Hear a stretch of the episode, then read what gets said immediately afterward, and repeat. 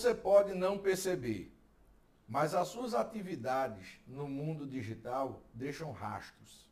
Rastros que podem ser seguidos, mapeados, segmentados e analisados para entender o seu perfil de consumo, os seus gostos, os seus hábitos, as suas manias e as suas paixões.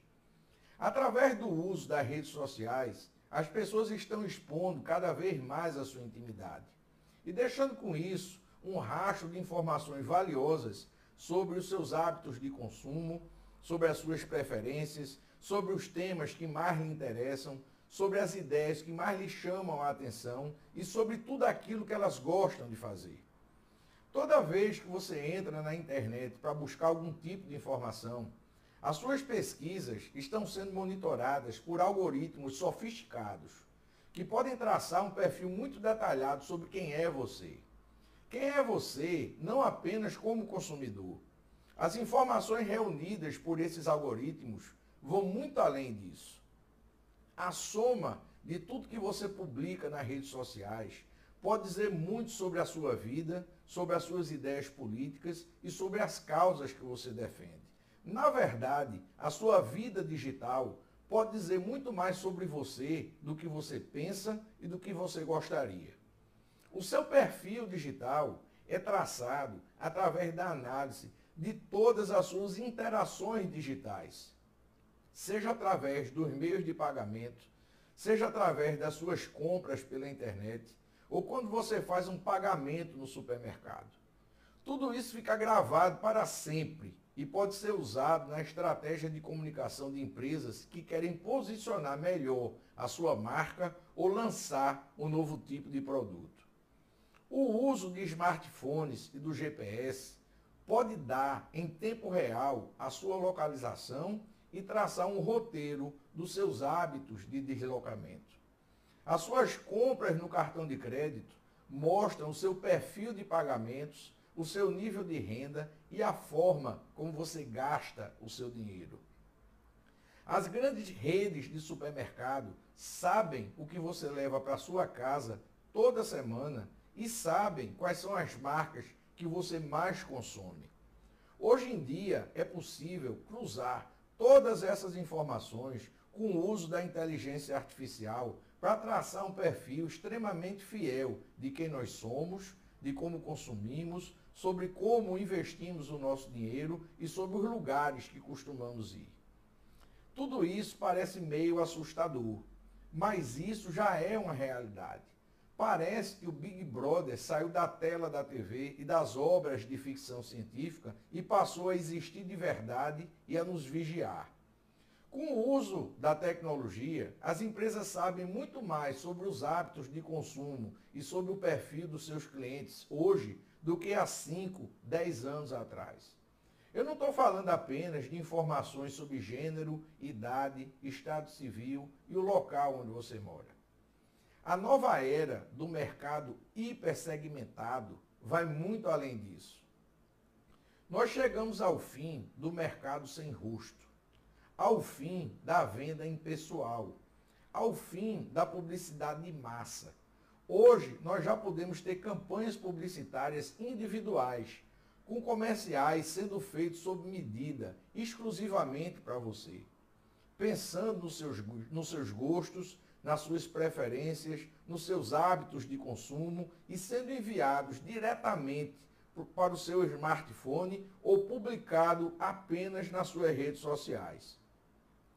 A internet de alta velocidade, a inteligência artificial, as redes sociais, os smartphones, o GPS e a internet das coisas criaram as condições perfeitas para que todas essas tecnologias pudessem convergir para um marketing muito mais pessoal, segmentado e direcionado. Um marketing dirigido não apenas por dados demográficos, mas por dados que revelam as preferências, os gostos, o estilo, os hobbies e as manias de cada pessoa de maneira muito específica. O marketing de hoje tem um rosto, tem um perfil emocional, tem uma personalidade. Eu poderia até dizer que o marketing de hoje tem uma alma. É o fim do mercado sem rosto, onde as campanhas eram feitas para atingir o maior número possível de pessoas de maneira aleatória e indiscriminada. Hoje, a segmentação de mercado está alcançando um novo patamar baseado na tecnologia. Só que um mercado que tem rosto e tem personalidade acaba também tendo voz. E vai terminar forçando as empresas a rever as suas estratégias de marketing e o seu modelo de negócio. Como profissional de marketing, eu nunca acreditei muito nessa história de B2B e B2C. A gente não vende para empresas, nem para compradores, muito menos para clientes. Eu sempre acreditei que o modelo de negócio que funciona de verdade é o G2G. Gente vendendo para gente. É por isso que as empresas precisam humanizar a sua comunicação. As empresas precisam falar de uma maneira que as pessoas possam ouvir e se identificar. Elas precisam falar de uma maneira que toque o coração das pessoas. As empresas vão precisar mostrar cada vez mais a sua personalidade e o seu DNA. Elas têm que fazer com que as pessoas entendam quem elas são e quais são as causas que elas defendem. Em um mercado que tem rosto e que tem personalidade, nós vamos precisar de empresas que tenham não apenas rosto, mas que tenham alma e coração.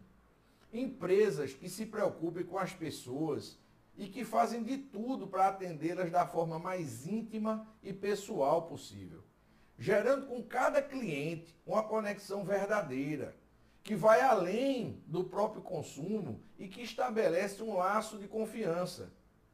Um laço de confiança não apenas entre empresa e consumidor, mas um laço de confiança entre pessoas. Uma confiança que é construída não com oferta relâmpago ou com falsas promoções de final de semana, muito menos durante promoção de Black Friday. Eu estou falando de relacionamento. Eu estou falando de defender os interesses dos seus clientes, de ouvir a sua voz, de entender quem eles são de verdade. Empresas assim vão crescer sempre, independente de crise ou de problemas econômicos. Porque empresa desse tipo acreditam que o seu maior ativo são as pessoas. Empresas que têm alma e coração vão sair na frente na era do marketing G2G. Empresas que falam com as pessoas, vão poder criar uma relação verdadeira, pessoal e humana com seus clientes. Empresas assim serão lembradas, desejadas e amadas não apenas pelos seus produtos e pelos seus serviços, mas pelo que elas são e pelo que elas representam na vida das pessoas.